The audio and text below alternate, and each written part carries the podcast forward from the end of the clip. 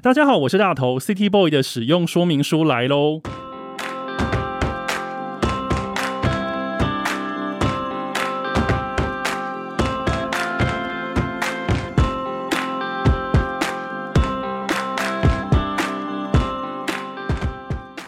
我是大头，欢迎收听 City Boy 的使用说明书。这是一个从 City Boy 角度出发的生活风格节目。每一集我会邀请一组来宾，和我从各种主题里面找到增进生活情调的方法。所以，不管你是 City Boy 或是 City Girl，都欢迎你一起加入。今天这一集的主题呢，叫做“挑战是必要的吗？创作路上的自我修炼”。在不断重复的每一天里面，只要一直做着擅长的事情就够了吗？如果能继续维持着一定的产能，是不是也会觉得，诶，是不是只要这样就可以了呢？但你觉得人到底要不要自己去设定一些挑战来突破？今天来到节目的这一组乐团呢，他们的作品其实是不断的突破框架，在新专辑中呢，还有各种属于自己的挑战，以及各种想象不到的 crossover。他们和我都一样来自高雄。我想和他们一起聊聊关于挑战的这个话题，让我们欢迎大象体操。嗨，大家好！来，我们团员跟大家打声招呼，让大家认得你们的声音。好的，呃，大家好，我是大象体操的贝斯手张凯婷。大家好，我是大象体操的吉他手凯翔。大家好，我是大象体操的鼓手嘉青。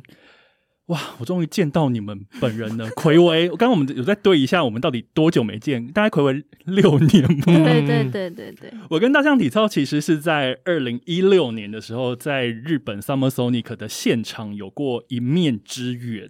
嗯，是。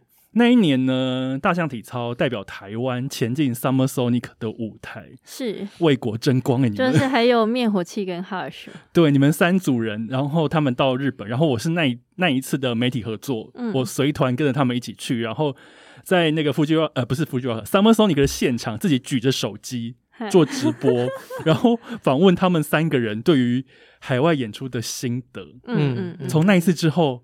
就到现在，我们中间隔这么久，但是我们中间其实有各式各样不同的合作，包含了有帮你们之前的那个舞台剧《物种大乐团》，是。又想了一下，每次都好想讲《物种大乐园》、《物种大乐团》，然后写了一些评论，然后去年也有在那个媒体上面访问过你们发行官网这件事情。对，那今天大象体操来到我们节目，我们要带来的是新专辑，没错。终于对，然后我想要问一下，因为这张专辑其实是魁违三年的作品，从上一次的水底到现在。然后刚刚我讲的部分，就是在这三年里面，凯婷有发文说是集结了三年的能量与爱。嗯嗯嗯，嗯，对。然后这三年里面，其实你们入围了金曲奖，对，拿了金音奖，对，然后建了官网，对，然后又去演舞台剧，又现场演奏，是。然后我觉得这三年里面，你们做蛮多事情的。嗯，我觉得大象体操好像一直都做蛮多事的，然后在忙的当下，其实都不会有感觉，只是回头一看就想说，因为你刚刚一讲，我才发现，哈，这都是在这三年之间发生的嘛？而且都是你们做的。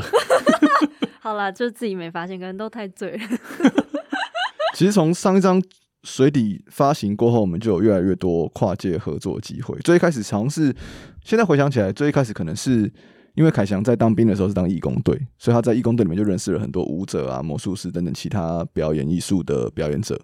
那呃，最一开始好像是跟他的一个义工队的同袍，嗯，同袍的现代舞团一起合作了一个跨界的演出。然后在那之后就现代舞团呢，对对，我们就是当那个舞团的演出的现场配乐，这样。嗯，就从那之后，就是我们就有越来越多跨界合作机会。嗯，不过在这三年里面，有刚刚我讲过说你们做了这么多的事，你们觉得有什么样子的收获呢？因为这个事情还蛮林林总总，还蛮多的。我觉得这三年其实体现了身为艺术家最幸福的一件事情，就是可以跟其他艺术家做知识和技能上的碰撞。因为跨界，其对我来说，以前都会觉得跨界就是我要去跨别人。但是久了以后发现不对不对，是要互相跨，大家跨来跨去。对，我们要先去尊重和了解对方的工作习惯，或者是工作的安全上的考量是什么，然后别人也会了解来了解我们的创意，或者是我们数拍子到底是什么，怎么数的，这样。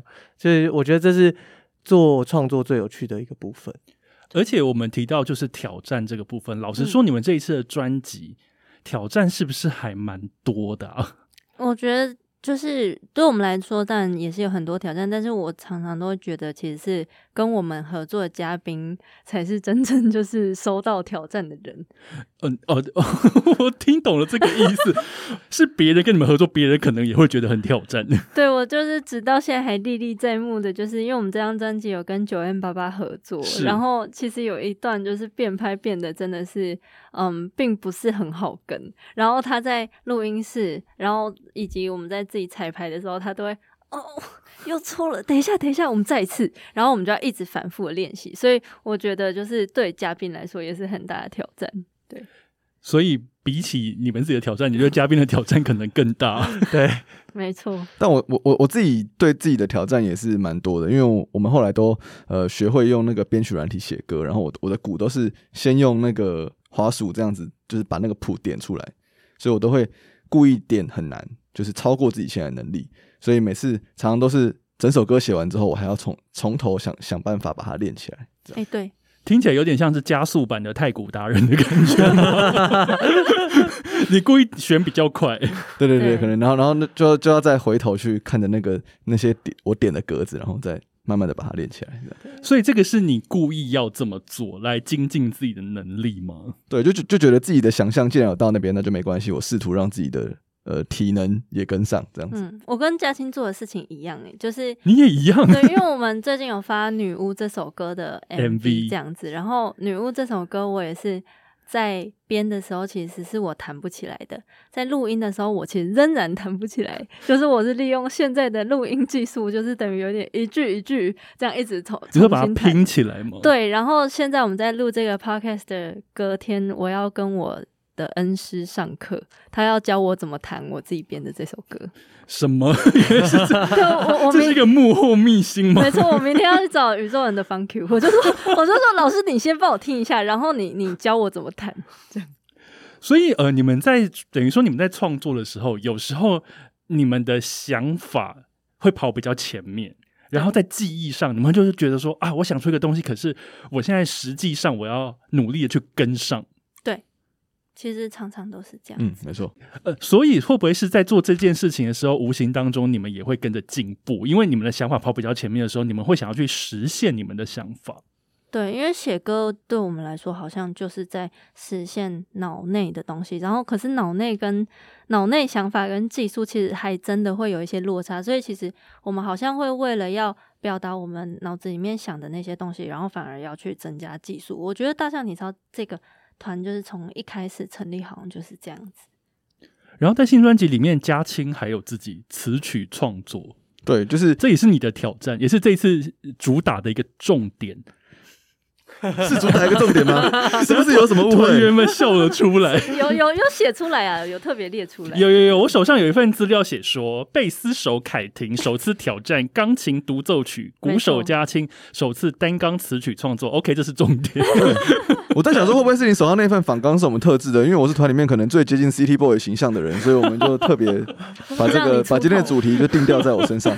就像我现在也特别坐在你隔壁，好像坐在这个 VIP 的宝座这样。你今天穿的也非常的 City Boy。我跟你讲，你今天穿的那个短裤，我差点跟你穿同一条短裤出门啊！真的吗？听说这条短裤就是 City Boy 必备，没错没错。而且很多 City Boy 都有很多条很多个颜色，没错。P 牌 P 牌 Outdoor P 牌 Outdoor 短裤，对，没错。所以呃，你的词曲创作，那我们回到词曲创作，你看主持人还要把话题拉回来，也是对主持人来说也是一个挑战。所以，呃，这一次专辑里面你的词曲创作，你是突然想到要做这件事吗？没有，这首歌的歌词其实原本是为了跟哪一首歌？哪一首歌？呃，托梦这首歌，对，托梦这首歌的托梦这首歌里面是我们请了一个呃很会念台语的朋友，我们的好朋友。这个 D 诶，他他叫 MC 什么？JJ，MC JJ，他帮自己取了一个神秘的艺名，对，神秘。MC JJ 帮我们念了这个台语的词。那这个词其实原本是我为了我们跟林生祥老师合作的歌曲而写的，因为那时候呃，我们最一开始会有这个合作，是因为生祥乐队的这个《林岸》这张专辑十五加二周年的 TICC 演唱会找我们当嘉宾，那我们就想说。既然这个林生祥老师在我们的这个合作艺人梦想清单里面占据这个排行榜前三名的位置已经很久了，我们想说好，那终于抓到这个机会了，我们就趁着生祥老师邀我们去他美农家泡茶聊天，来聊说这个合作内容可以做什么的时候，顺便有一点点半强迫的问他说：“我们可不可以一起写一首歌？”嗯，既然你都找我们，你说半推半就，对对你 就是。这个属于我们这个世代的情了。你看，我们都一口答应你了，演唱会嘉宾邀约了，那我们一起写歌好吗？这样，而且我们都来你家了，如果你不答应，我们就不走，这样子吗？反正都在高雄嘛。对，但就是很意外的，你盛祥老师当然也也也一口就答应了，这样子。嗯、对，然后呃那时候就是在讨论说歌词要写什么时候，讲到我们这张专辑的主题是梦，然后后来又聊到说他的父亲在在我们刚好去他家找他的那前一阵子刚好过世，然后我的。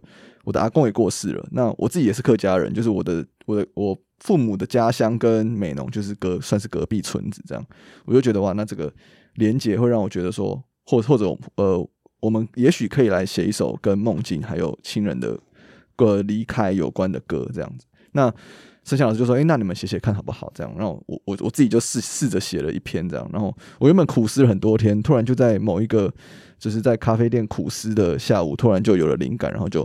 噼里啪啦写完，那写完之后我就传给盛祥老师，就是我这个信心十足的传给盛祥老师。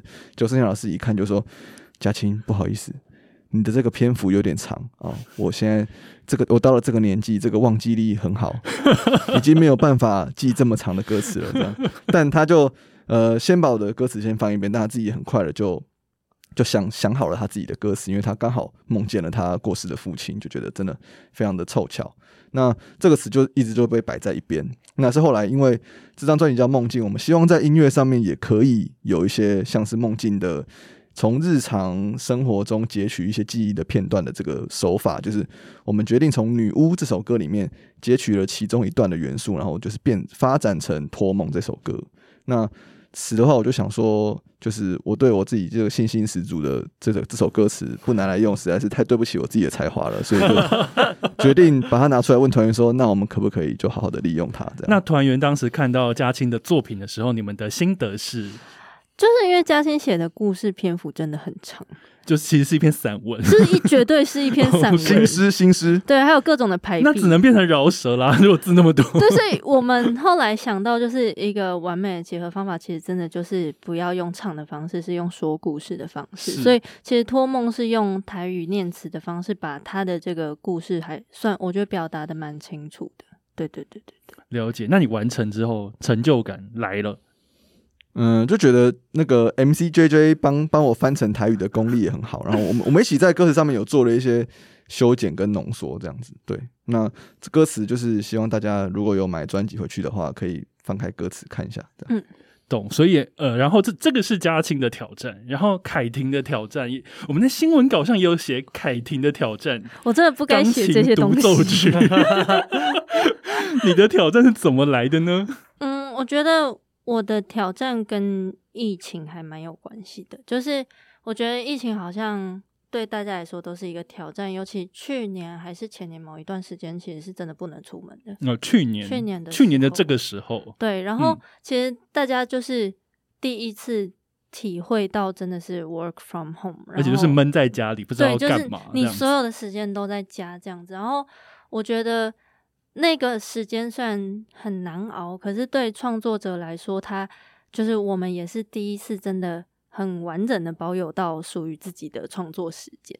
然后，所以那个时候我就是除了贝斯之外，我竟然看着钢琴，我就是想要去弹它，这是以前从来没有的事情。因为以前可能你知道疫情疫情期间，大家在家都会做一些自己平常不会做的事。对，就是对，像我也开始养多肉植物，就是就是另外一个新发现。对，然后呃那时候就就想要去碰碰钢琴，然后其实因为我自己很喜欢德布西跟坂本龙一这两位，就是钢琴。我好喜欢坂本龙一，就真的非常喜欢。然后因为德布西就是那种用音符砸人的，就是啪啪啪啪这样一直丢一直丢，然后坂本龙一则是呃情绪堆叠的概念，然后他他的东西其实有时候可以很空，可是非常的好听。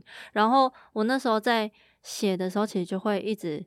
脑中出现这两个人的旋律，然后我就是在想说，我怎么样以我的方式，因为大象体操其实就有比较偏向是拿音符砸人的，但是我我我又觉得就是钢琴这个表现手法好像是可以很温柔，然后可以很抒情的，所以那时候就是在挑战用钢琴就是很完整的写出一首独奏曲。毕竟这对贝手来说，应该也算是也是一个跨界，蛮蛮蛮左手跟右手跨界了。对对对。所以你们两个都有挑战。哎、欸，那凯翔呢？你没有被写在新闻稿的标题上，对不起，都是我害的。这一次在新专辑里面，你看到他们两位就很认真在挑战属于自己陌生的领域。嗯嗯嗯，你的挑战是什么？这张专辑的第六首歌《振翅》是我第一次挑战写管乐，因为小时候其实呃，我妈妈是音乐老，我跟凯婷的妈妈是音乐老师，所以我们就会。被他丢去学各式各样的古典的乐器，然后我们小时候是学直笛和长笛，然后我我小时候有一次去比赛，然后那一次就张凯婷就拿了高雄市冠军这样子，然后我 我呢这么厉害，对，我呢则是因为中途吹错了，所以我就停下来，我就重吹，然后。让我心里，然后我就吹完了。我觉得我第二次吹的其实很很好，但是我中间就是停下来。这在古典乐的扣分了。对，在古典乐里面说算是大忌，这样子、嗯、不能停下来。有点像是你在考驾照的时候压线，欸、扣三十二分。反正你之后开的再好也不行。对，所以其实我驾照也考了两次。OK，对。然后我长大以后就是对于想要去，因为我还是很喜欢管乐器的声音，比起弦乐，我跟凯婷是比较喜欢管乐器的，所以。呃，这在这张专辑里面就挑战了自己去重拾那个管乐，然后听着自己在电脑上面编出来的那种很难听的声响，被高雄市管乐团的老师们用精湛的演出表现出来的时候，其实内心是充满感动的，因为就觉得啊，小时候曾经有一个挫败，但是长大慢慢克服的话，其实还是会有很多人生跟比赛不一样，比赛一次重来，你可能就没有得奖，但是。我们就是会可以有一直重复、一直尝试的机会，这样。刚这一首歌叫《振翅》，是这次新专辑里面跟高雄市管乐团一起的合作。嗯，刚刚凯翔说，听到自己就是弄出来的东西被他们演奏的时候，觉得非常的感动。这样子对于高雄市管乐团来说，他们也是对他们来说的挑战，是这样子吗？超超挑战。对，因为因为呃，我们是没有在写谱的，然后管乐团的老师则是一定要看谱的。所以我们中间就需要一个中介的桥梁，就是有 有一个翻译的人，有对，有一有一个编曲家，然后他就是帮我们把我们写出来的 demo 转化成乐谱给老师，然后老师就会吹一吹，就说为什么这个好像跟听的听起来不太一样？你说谱写的不一样吗？结果在骂那个编曲老师，就就是我们就要花很多时间去磨合，因为就是我们没有在看乐谱，但是我们就是要。听老师们看着乐谱吹出来的东西说，说 这好像差一点点，然后去讨论说这到底是差了，就是例如说呃半拍还是四分之一拍这样子。对，所以其实这个东西对于你们双边来说，不管是是对大象体操或是高雄市管乐团来讲，都是一次新的经验。嗯嗯，嗯，就是不看谱的跟一定要看谱的，你们是矛盾大对决。嗯、对，没错。那我觉得刚刚凯翔说，你刚刚讲的那一段话，就是从小时候你可能参加比赛，呃，吹到一半中断，然后因此被扣分，犯了一个大忌。但是你后来又通过各种方式，把这个有点像是把小时候的梦给圆回来这件事情，我觉得还蛮感人的。因为我我今天把这个主题设为挑战，其实是发现你们在。你们平常不管是社群上或是官网电子报上面的字里行间里面，你们都有分别透露出这样子，就是圆梦或者是说自我撞墙的瓶颈，或是你们自己会发现自己的不足，嗯、然后下一次要好好的再去再去呃疗愈自己，然后把这件事情重新做好这个感觉。我是从这边找到那种就是挑战这个话题，所以我接下来想要问的是，你们在做了官网之后，你因为你们会有一个电子报。我发现你们电子报非常的掏心掏肺哦，谢喽。哎、欸，那有电子报是不掏心掏肺的吗？有些就是灭火器啊，灭火器。我在写，有 些就比较像广告信。学长们就是狂发一些广告垃圾信啊，真的假的？真的，学长，这些我都没有说，因为我也是火种。大正也来上过我的节目，我是火种啊，没关系，大正自己也知道。因为比方说，呃，那个电子报我有订你们，跟订黄介，嗯。嗯黄介国的电子报就是业界有名声，就是他真的非常也是掏心掏肺在写周记的感觉。嗯嗯、然后我看你们的电子报，我记得呃那个就是嘉庆前阵子前阵子嘛，几个月前有写到一个，就是你在演出时候的反省，就是你觉得好像打鼓有点打错了，然后那一次的演出，你离台下观众很近，但是你打错，你觉得有一点点羞耻感，嗯的那种感觉。嗯、你就是说，偶尔就是会没来由的，无法像平常那样的专注自在，这些事情你们都很掏心掏肺在写，嗯，那你你们你们平常有这平常就会这样子吗？还是说，当你们开始写电子报的时候，你们有转换那个心态？应该就是会更仔细的去观察那些自己在从事音乐工作的时候有呃经历的那些嗯挑战的片刻嘛，就会觉得这样的心境或许在很多从事不一样工作人的身上或许都会有，比如大家都会有失误的时候，或是或是都会有自己状态不好的时候，这样，所以就是有点想像是想要把这件事情呃。或许会觉得犯错好像很很愧对愧对观众之类的，就是想要把这样的心情，呃，就是就是更摊开来的说。有时候可能，当我也听到别人愿意把自己的犯下的过错摊开来跟你分享的时候，你可能会有一种被疗愈到的感觉。哦，因为其实你要面对自己的错误，有时候还蛮困难的，因为大部分的人可能会觉得、嗯、我就是嘴硬。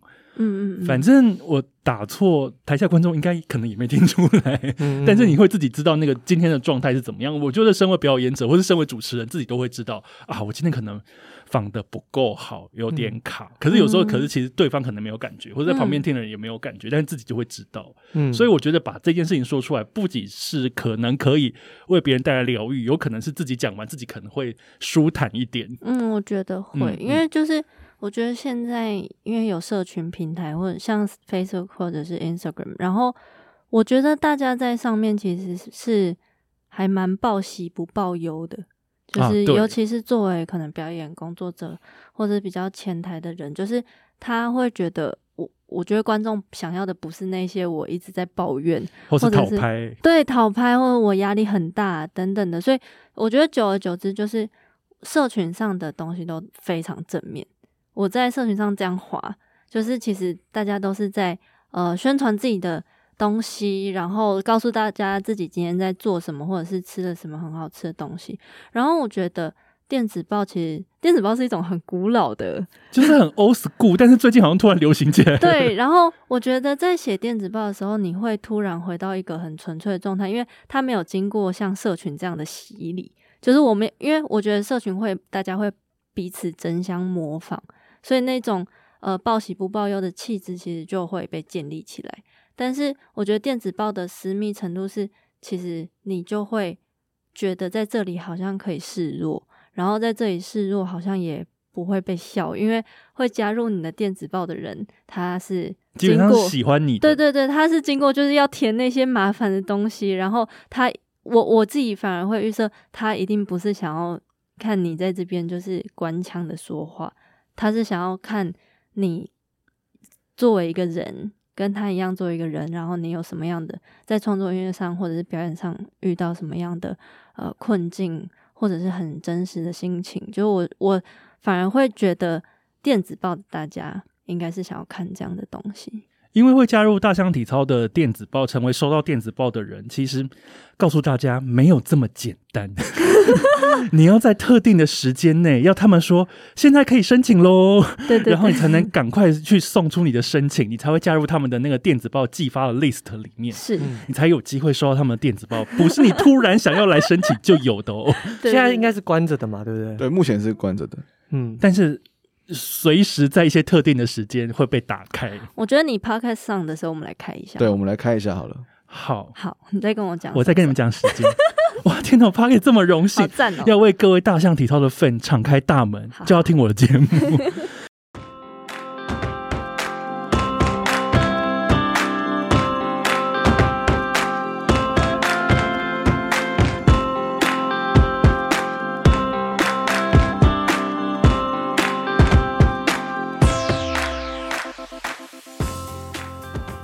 然后我会问电子报的原因，是因为我呃，除了刚刚我看到嘉青写的以外，我觉得凯婷有写过，就是说以为同样的低潮，但是其实已经是下一个阶段的低潮了。嗯，这样代表其实已经进步了。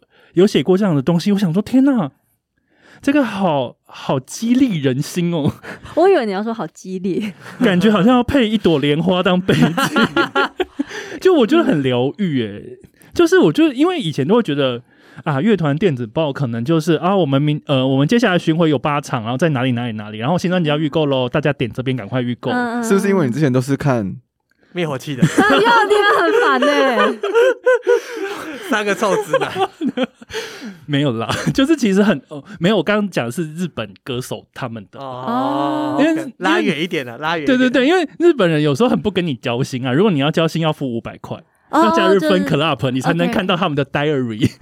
如果你没有加入 Diary，就是工作人员会告诉你说我什么时候发专辑喽。以上，我觉得他们更分层啦。对对对，所以我在收到这电子报的时候，就觉得哦，呃，不仅有点示弱，可是有点疗愈，而且我觉得那个是把粉丝当成像朋友这样子的去分享。嗯嗯嗯，我觉得这是你们开了官网之后，大家可以透过另外一个管道来认识你们。对，因为有一些。自己的心境那种转折，真的不是很适合，就是 发在 Facebook 的粉砖。对，因为因为其实我们有讨论过这这一件事情，就是我觉得，呃，社群有一点像是无差别攻击，就是其实，例如说按你赞的人，他未必想要接收到就是你的心情。哎、欸，等一下，那按你赞的人是为了什么？我觉得他们可能是想要 follow 你的音乐。就是我觉得这个就是该怎么说？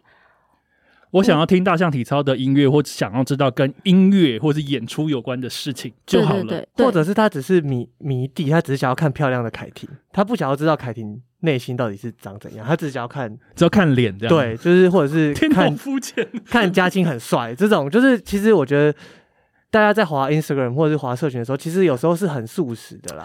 对啊，这样其实也不能说肤浅，我觉得应该就是大家需求不一样。对，你你你打开电子包，或者是你要看一部有一点沉重，但是你知道它好看，你会成长的电影，其实你是要准备好，对，你要空一段时间，泡杯咖啡啊，准备来看了的心情。哦，我觉得那是不太一样的心情。嗯嗯嗯，对啊。所以刚刚凯婷说的无差别攻击，其实是你发出来的时候，因为你不确定到底是什么样需求的人会看到你的文字。对。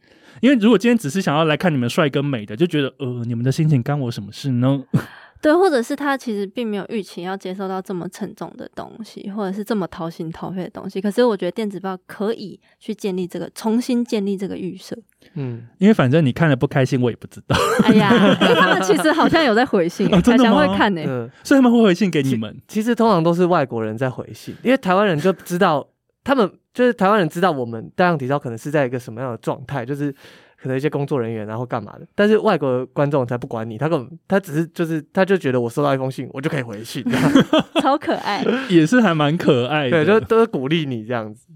了解，可是呃，当你们在电子报很掏心掏肺的时候，那我想要问，那可是如果像有时候，我觉得人难免会遇到低潮。刚刚凯婷其实那个我刚刚念的那个句子里面也有讲到低潮这件事情。你们三个人遇到低潮时候的解决方法是一样的吗？凯婷，你遇到低潮你会怎么解决？哎、欸，我觉得低潮在长大之后。才知道是很真实的，会以一个周期性出现在你生命中的东西。没错，哇，天哪，你讲太好了，就是 就是对，根本就不是什么你打倒他，就是他他不是一个怪物，然后你打倒他之后他就死了，没有，他其实是我觉得他公转一圈之后还是会回来。对，所以他就是一个循环这样子，所以我觉得真的要学会的是，我要怎么接受它会不断的出现在我的生命里，然后并且这件事情不是。要怪罪这个世界，或者是怪罪那个事件本身，或呃，而是你要知道，你的心脏、你的脑袋里面就是存在着这样子的低潮，然后它只是在不同的时时间，因为不同的事件而被触发。然后我其实我我我觉得低潮来的时候，总是真的很难面对，或者是你其实还是不会。不太会知道要怎么度过它。然后我之前有看过，就是 Billie Eilish 的一个。专访，然后他说：“呃，我只要在低潮来了，我就是等他走。”然后我觉得这句话很帅，因为而且它是一种积极的消极，就是我我不会一直想尽办法，就是去打倒他，因为我知道他存在。但是呃，我也知道他有一点像是一个过客，他会来，但是他也会走，这样子。对，哎，我觉得这句还不错。我觉得套呃，如果换成日本的说法，会不会有点像是那个之前大家很流行的那个“逃避可耻，可是有用”？哦、就是我没有要去迎击它，我就逃掉。可是事后再回来看，可能那件事情可能默默被消解掉了。嗯，因为他应该是说，你心里一直保持着我知道他在，那其实你就会去意识他，然后你在过生活的时候，你会慢慢的用就是。过生活的方式去处理它，而不是一直想着要处理它，因为我觉得其实没有那么容易。对，因为我就是属于一开始就会想一直想要去处理它的那个人。那你觉得？跟你讲没有用。因为你一直想要去处理它，就是代表你非常在意这件事情，所以你越是在意，你越去碰撞它的时候，你就是只能遍体鳞伤，因为那件事情不会被解决，而且可能会恶化，有点像是你明知道那个伤口就是在那边，可是你却想说，那我赶快去搓一下，或是去弄一下，想要把它弄好，可是你没有弄好，它就是会恶化。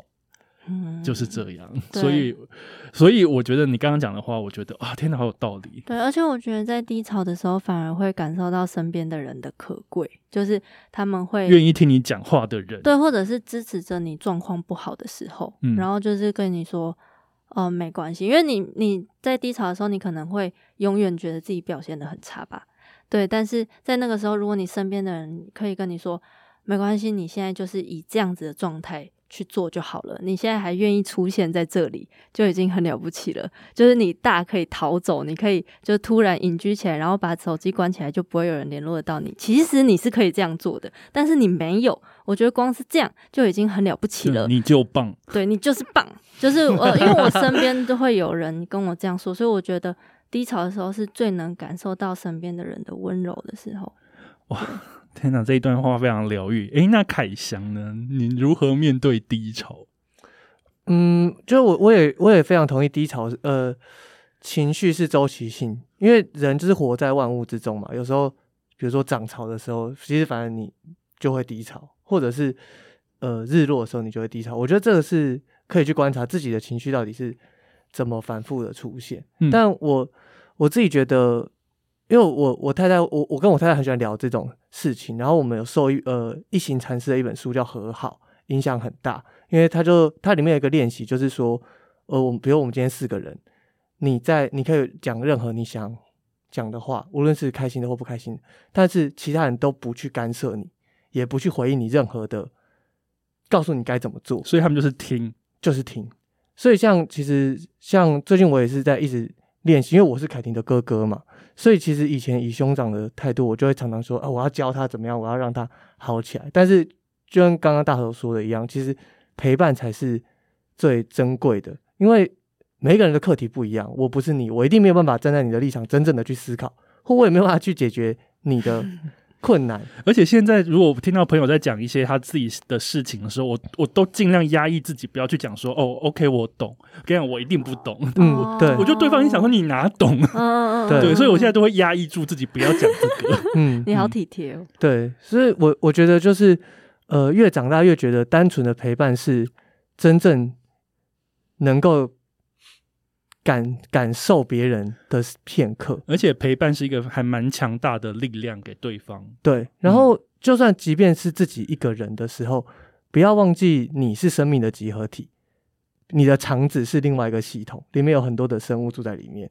你的皮肤、你的头发，其实你的身体无时无刻都在支持你，所以你从来不是一个人，有很多的生命在陪伴你。所以你低潮的时候，你也不是一个人，因为你还吃得下，你还喝得了水。那就是有很多生命其实都在支持你，所以不需要去担心那个低潮，你的生命就会垮掉，因为有很其实有很多的生命跟你一起住在这个身体，然后他们也在你不好的时候支持你，所以你好的时候也要回馈他们，吃一些健康的东西。这样，现在我觉得这个也好棒，你不是一个人，你还有大肠杆菌，各种好菌坏菌，你的好菌坏菌让你不孤单。对对对，我喜欢这个说法，这样你们都好强哦。哎，那我想问嘉青 City Boy 如何度过低潮呢？这个处女座 A 男表示，就是想要想要找到问题并尝试改进的那个心是永远都不会停下来的。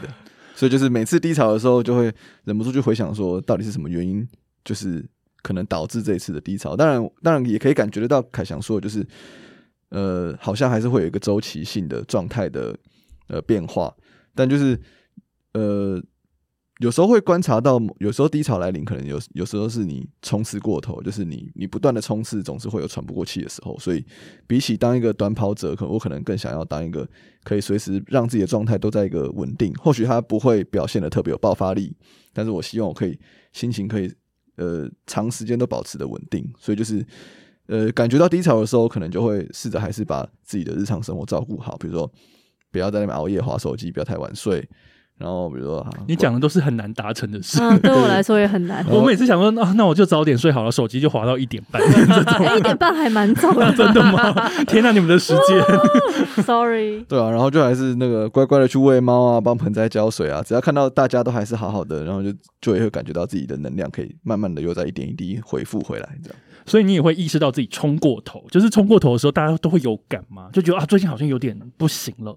我我。我是那个啦，我的身体会告诉我啦，就嘴巴就会开始破啊什么的，然后就是身体就会开始出现一些讯号来告诉你。我是舌头会发麻，好特别。我之前就是因为太忙了，然后舌头发麻。我想，天啊，到底发生什么事情？怎么舌头会这么麻？好像 always 在吃麻辣锅的感觉。嗯、然后我就去看医生，然后还去照那个脑波，因为舌头是连接脑神经。嗯、然后医生检查完说：“你没事啊。”可是我就说，可是还是很麻哎、欸。嗯、他说可能是一些压力，那就是一些维他命 B 给你吃什么。结果这个发麻症状，我大概每年会有一次。有季节性吗？也没有。可去年好像是十月，但是今年就是 right now，因为最近我就是非常的忙。啊然后就有点舌头舌头破加嘴巴发麻，就是那个各种身体的反应，就是有点就是一个警告，就是你现在好像有点压力过大，你不要再嘴硬了。对，即便如此，我还是赶快让我的 Podcast 第二季赶快登场，就是要来完全我怎么完全没有 反省的感觉？加油，冲吧！天哪，好糟哦！反正有大肠杆菌陪我。人类真的好矛盾，没错，就是呃，可是我就有意识到这件事情，我觉得很赞，就跟呃，今天其实列的主题叫做挑战，我也是，因为一开始我的前女友说，人真的需要给自己挑战吗？我觉得我个人是非常喜欢挑战的这件事情，我相信在场三位团员应该都喜欢挑战吧。我觉得只要我不喜欢挑战，就代表我累了。其实我我是这样诶、欸，就是呃，像我们之前有做一个。跟专辑相关的活动是心理测验，我有去测，嗯，我要告诉你我的结果。那你告诉我，我有我有记错，而且跟你讲，我觉得超级准。我觉得他是白天，我没有，我是，是黑夜，我是黑夜的守护者。哦，他说我有坚强的意志力，然后呢，他说我的缺点就是会把执着的事情当成评断自己的标准，嗯、就是有时候这个代表就是说，比方说我很在意谁。他评论我怎么样，就会让我觉得我就烂，哦、因为你不喜欢我，就是因为我很烂，嗯、这样。然后他建议我应该要先好好的去满足自己的需求，这些痛苦的事情才会迎刃而解，不要因为别人的目光而让自己变得非常痛苦。那你觉得准吗？我就准翻天。我自己在就是看这些选项的时候，其实我觉得守护者是最。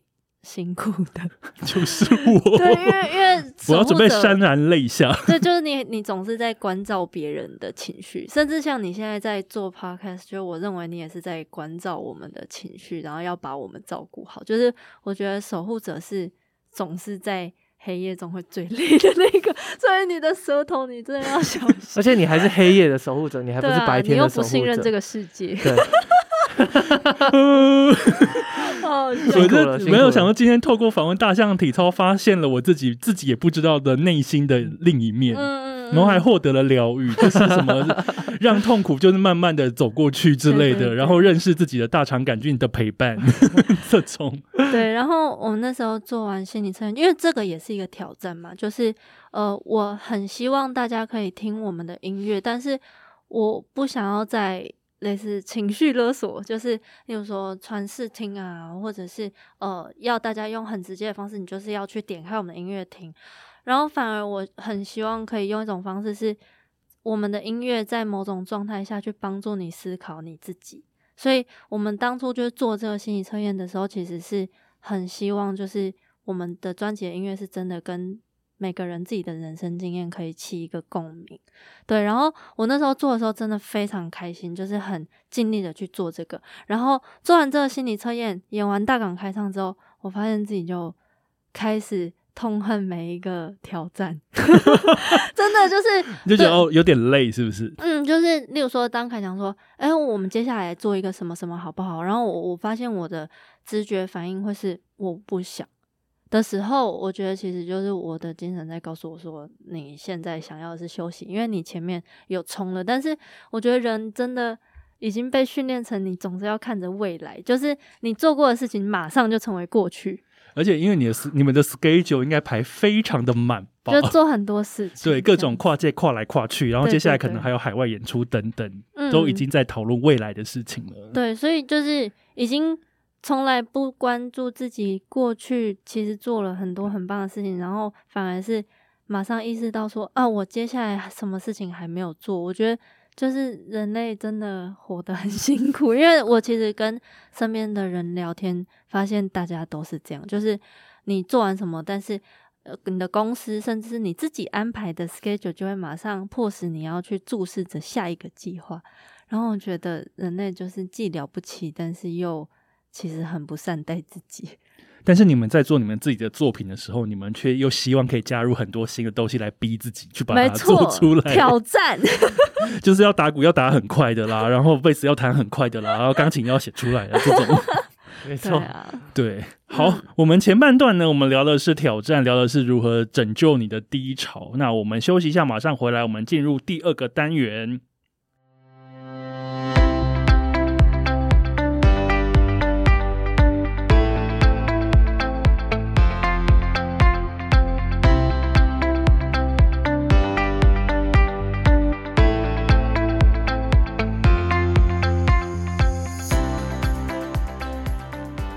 欢迎回到 City Boy 的使用说明书，不要偷笑，我只呼吸一口气嘛。我们顺路，原来休息是这样。对，我们回到 City Boy 使用说明书的第二单元。那今天找来的来宾是大象体操，耶，大家好。对，那第二个单元呢，都是为来宾们量身打造。今天的来宾，我为他们打造的单元叫做 Let's Go 音乐季。嗯嗯嗯，哇！我今天来录音的时候，我还特别耍一点小心机，我穿了 Fuji Rock 二零二一的那个官方的 T 恤来。是，没错，一开始就被我们刺破了。对，为什么呢？因为坐在我对面这三个人，他们今年要去 Fuji Rock 了。没错没错，怎么样？今年要不要帮你带一件啊？哎，你要吗？哎，我觉得好像真的可以。每年都要来一件的。好啦，我穿 Fuji Rock 的衣服来，是因为大象体操在今年，我因为我们节目是在五月的时候录音，然后今年他们在七月的时候，他们就会前进苗场，是代表台湾参加今年二零二二年的 Fuji Rock 的演出，没错，而且那个 line up 的顺序好像排很前面，那个名字在那个 line up 上面放很前面。呃，对，因为其实这次是。因为过去其实 Fuji Rock 有跟台湾政府有很多文化上的交流，嗯，也有很多台湾歌手去演演唱过，去表演过。对，然后但是其实这次疫情的关系，所以其实是没有这个合作的。但 Fuji Rock 就是特别邀了我们去，哦、好屌、哦！所以其实没有没有，所以其实这次没有代表台湾了，这次是他们还是代表台湾呢、啊？我就是台湾人。对了，但是他们无论如何就是好、啊、代表高雄人，你就给我来，你就给我来这样的心情，所以其实更。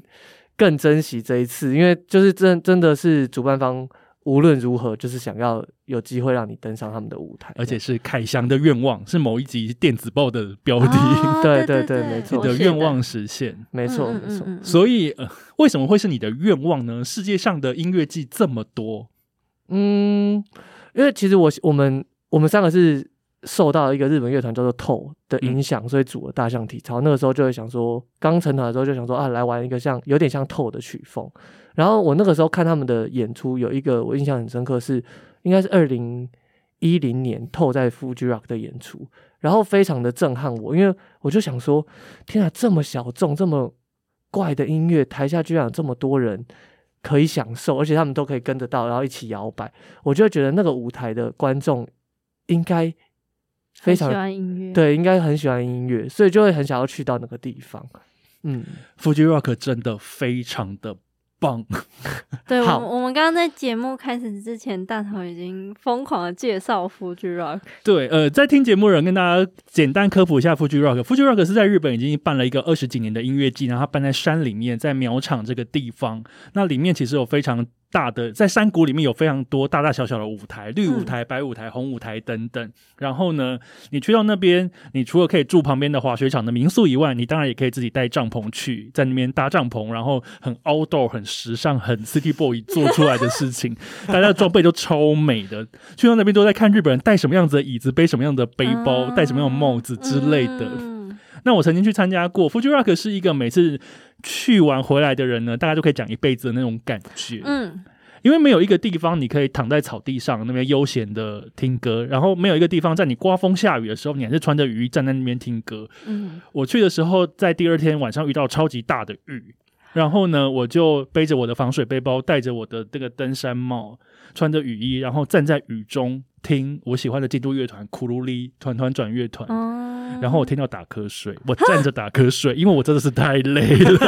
是因为被这个天气整到很累吗？因为大雨天就是一个苦战，然后你就是每天都很狼狈。因为比方说，我们去买那个沾面，因为 Fuji Rock 的食物非常的好吃，请大象体操团员一定要去体验。好的，我去买了一碗。有虾子味道、虾油做的沾面，就想天啊，这个好好吃啊！然后因为雨太大，它就变得有点汤面的感觉。天哪！我们我我们最近常合作的演唱会导演博君也跟我们分享，他上次在那个 Fuji Rock 听那个 LCD Sound System 的时候，哎、欸，那应该是跟我们同一同一年，哦，对，应该是同一年。然后他他他也是说，也是遇到这场暴雨，这样他就在大雨中听着他最爱的 LCD Sound System，然后他手中的那杯啤酒，不管怎么喝，就是不会变少，只会越来越淡。好饿哦。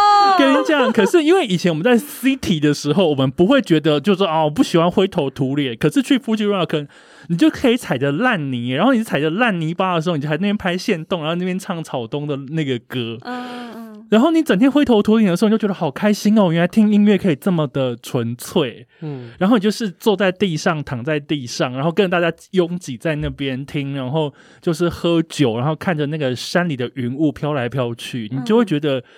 世界上如果有一个乐园，我觉得可能是长这个样子。它有音乐，嗯、然后它有大家都感觉一个很 peace 的样子，嗯、而且它的垃圾分类非常的细致。嗯，那个宝特瓶会分成宝特瓶的瓶盖、宝特瓶瓶盖下面那一圈小小的塑胶条，哦、跟宝特瓶上面的塑胶膜，以及宝特瓶本身。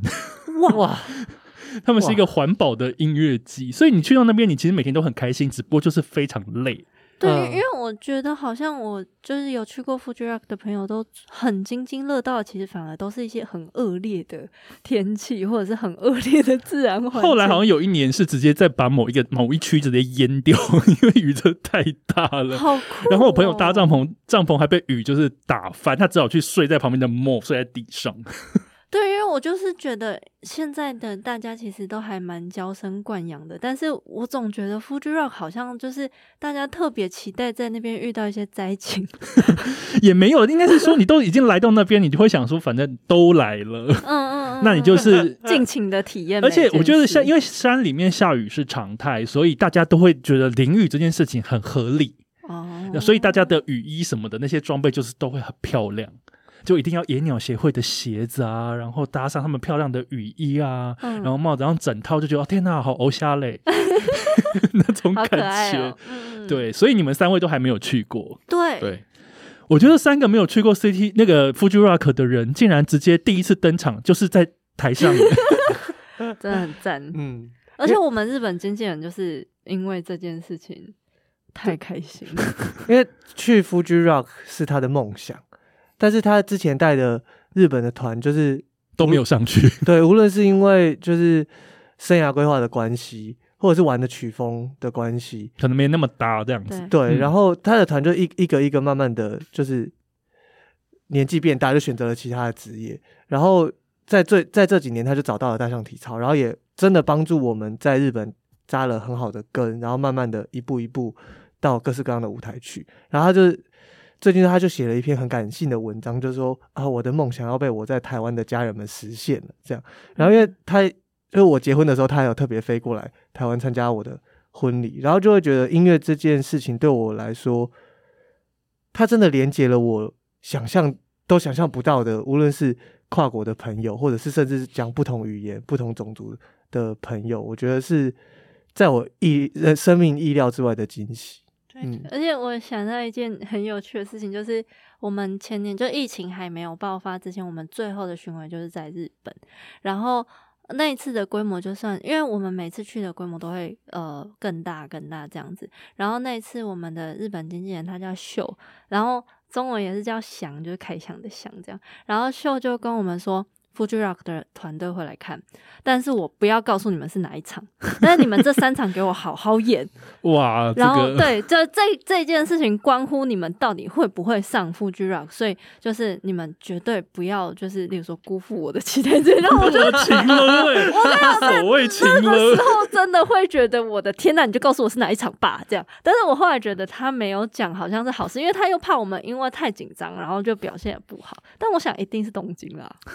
应该吧，因为他们可能没有预算去一个比较远的地方，懒、啊、得去比较远的地方。然后，然后我就有感受到我们这个日本经纪人有多么努力的在帮我们争取，就是例如说邀请他们来看表演，然后来看，就是证明我们的能力到底有没有办法上这个就是令人梦寐以求的舞台。就是我觉得。日本在做这些事情的时候，真的都看得出来那个很打拼，然后很我觉得有那种热血感，日剧的热血。对，我觉得我们上 Fuji Rock 的整个过程，其实可能真的也，因为我们并不是那种说爆红，然后马上就是出道第一年，然后就上 Fuji Rock。你们算稳扎稳打的，对，我们是真的，就是这个日本经纪人帮我们从，例如说三百人的场地，然后五百人的、七百人的、一千人的，这样慢慢爬上去，然后慢慢的让日本的呃。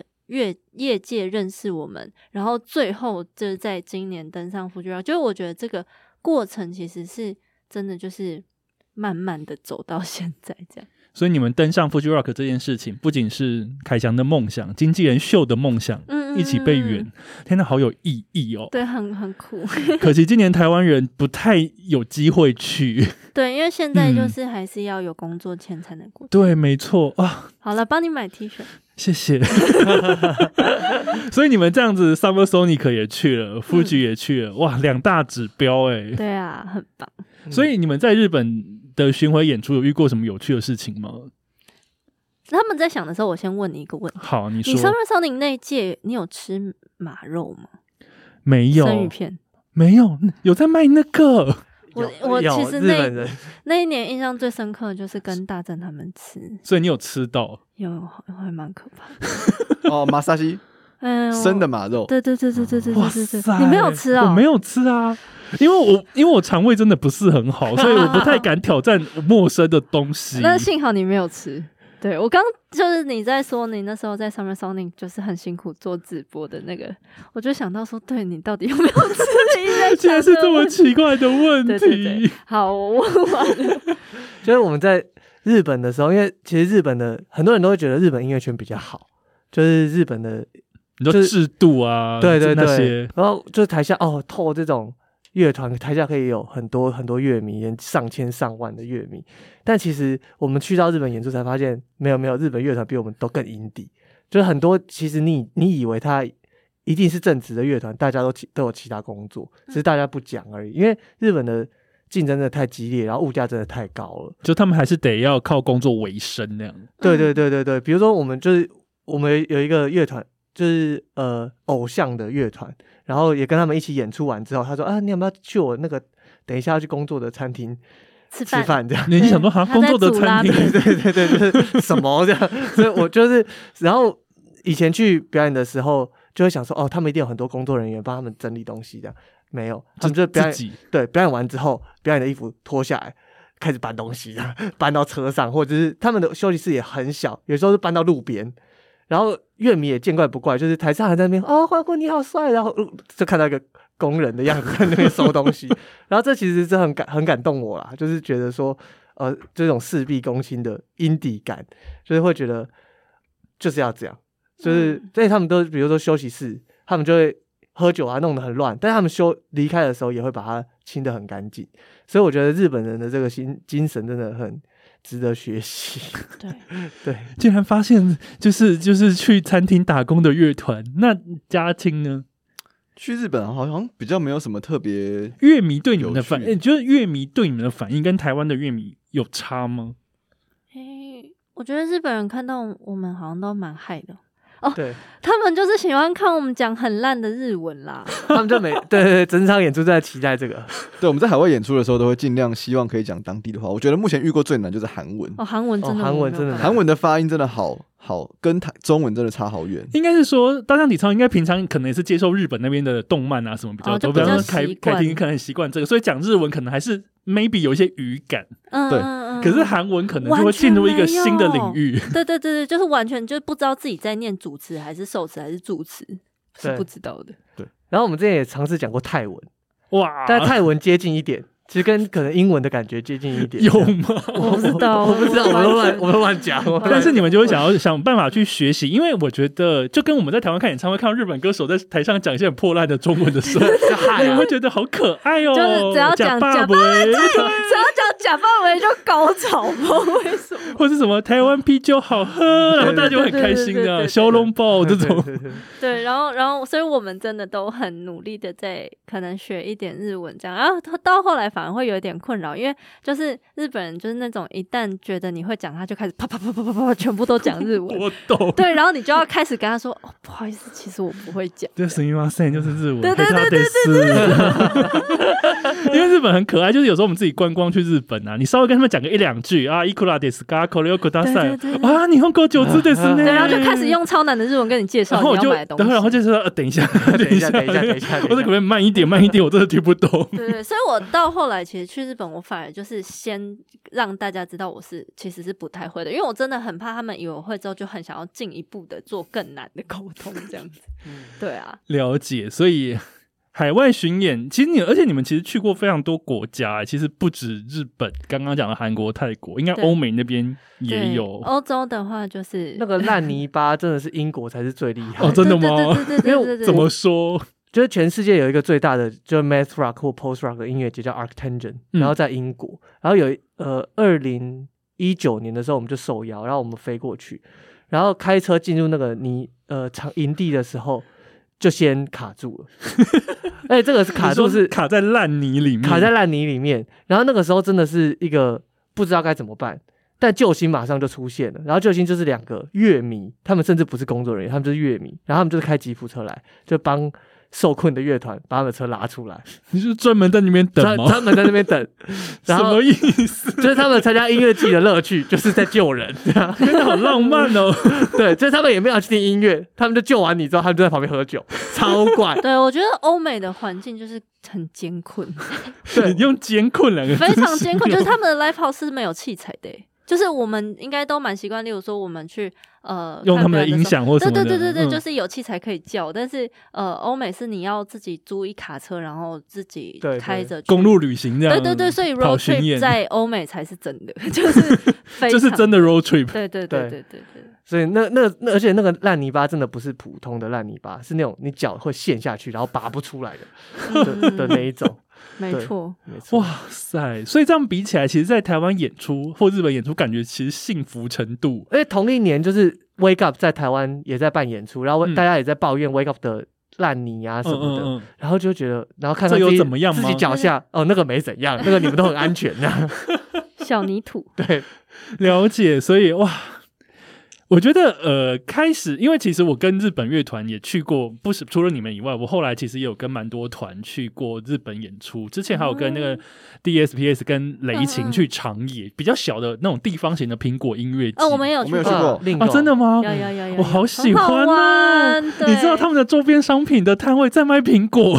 哦，真的有卖苹果？对对对对，因为他们是苹果音乐季啊，然后长野的水果又很好吃，然后他有卖他们当地特产，在卖气味粉，但也是他们演唱会周边的一部分。嗯，然后我就在那边就觉得，哦，天哪，这到底是什么样子的一个地方？然后舞台都小小的，可是大家感觉气氛都很好。对对，因为 Lingo 好像是真的很多日本人都非常推崇的一个音乐节。我觉得，然后加上那个松本那个地方城市的气氛也很好。然后有一年是跟灭火器去冲绳，或者 Wonderful World，在那个海边，嗯嗯嗯，他就真的是在海边，在那个宜野湾旁边的舞台。然后我也是跟着他们去，然后就觉得。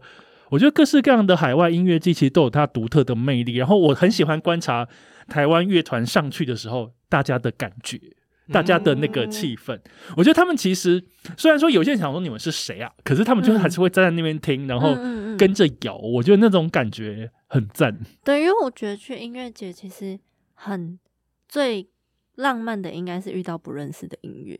就是我觉得有时候反而就是发现音乐，对你自己规划好要看的，有时候因为期待过高，然后然后反而就听第三首就走了，就是可能觉得还好，可是有时候然后觉得还好之后走了之后，就可能遇到另外一个舞台嘛，然后你就会就是看到你完全不认识的团在表演，然后你想说停下来听一下，然后我觉得真的会有那个时刻，就是你就屌了，所以所以我觉得就是音乐节这个才是。它的魔幻的地方，因为就是出乎意料之外的东西，所以我觉得大家那么津津乐道，就是 Fuji Rock 的那种就大雨倾盆的那个，或许也就是因为你不会预料到，你不会预期到的事情，就是很浪漫。对，没有预期到的事情就很浪漫，所以希望你们今年演出大顺利。嗯，天哪，我觉得你们登上 Fuji Rock 这件事情实在是太令我，因为我当时在看，因为我们都会一直关注他们的那个 line up，、啊、然后想说，呃，这个不就是大象体操吗？我就觉得说，天哪，与有荣焉呢，好赞哦！就是我们台湾人自己会觉得很开心。嗯，有有，那时候身边的朋友都比我还兴奋，啊、因为他真的就是。不只说是你们的梦想，对于我们来讲，能登上那个舞台，其实是有指标性的感觉。想说，哇，台湾的音乐可以在那边被听到，因为我们知道 Fuji Rock 有多厉害，嗯，以及它的天气有多可怕。有，我们就是等着要去见识。好，那就祝你们演出顺，嗯、除了演出顺利以外，也祝你们遇到好天气。嗯嗯。然后以及吃到好吃的东西，好，然后还有遇到出乎意料的团，真的出乎意料的团这件事。然后你们就是住王子饭店的时候，请记得就是路上擦肩而过，你们可能都要抬头看一下，因为有可能就是厉害的大团。嗯，因为我之前好像听我朋友说嘛，他去的那一年刚好是有个日本演员满岛光就有去 Mondo Grosso 的台当 guest。嗯，他就在饭店的那个路上遇到他，我想说天哪，跟满岛光擦肩而过，因为全部人都住在那一栋，疯掉了，疯掉了，因为全部人都住在那一栋，所以你们可能会看到一些大牌从你旁边经过，咚咚咚，大家就是眼睛就张望一下，就带那种检检，就是那个头牌。的，回来给你检查。好，祝你们顺利，非常谢谢大象体操今天来到 City Boy 的使用说明书，谢谢，我们下次再见，谢谢，拜拜，拜拜。